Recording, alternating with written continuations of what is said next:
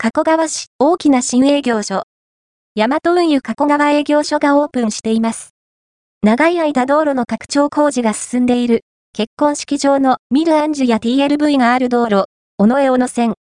最近、この辺りで黒猫マークのついたトラックを常に見かけます。それも、そのはず、2024年1月22日、大きな大和運輸加古川営業所がオープンしました。立派な新店舗。店舗の隣には、大きな大きな倉庫があります。一つ荷物を出すために訪れている間だけでも、配達トラックが何台も出入りしていました。写真は、情報提供より、旧加古川営業所、加古川南営業所、加古川東営業所、加古川上吉営業所が、それぞれの場所での営業を終了し、新しく建設された加古川営業所に引っ越ししてきています。店内の窓口では丁寧に案内していただけます。ここから全国各地へ海外へも発送 OK。店舗目の前には広い駐車場があるので、大きな荷物を運ぶときも安心です。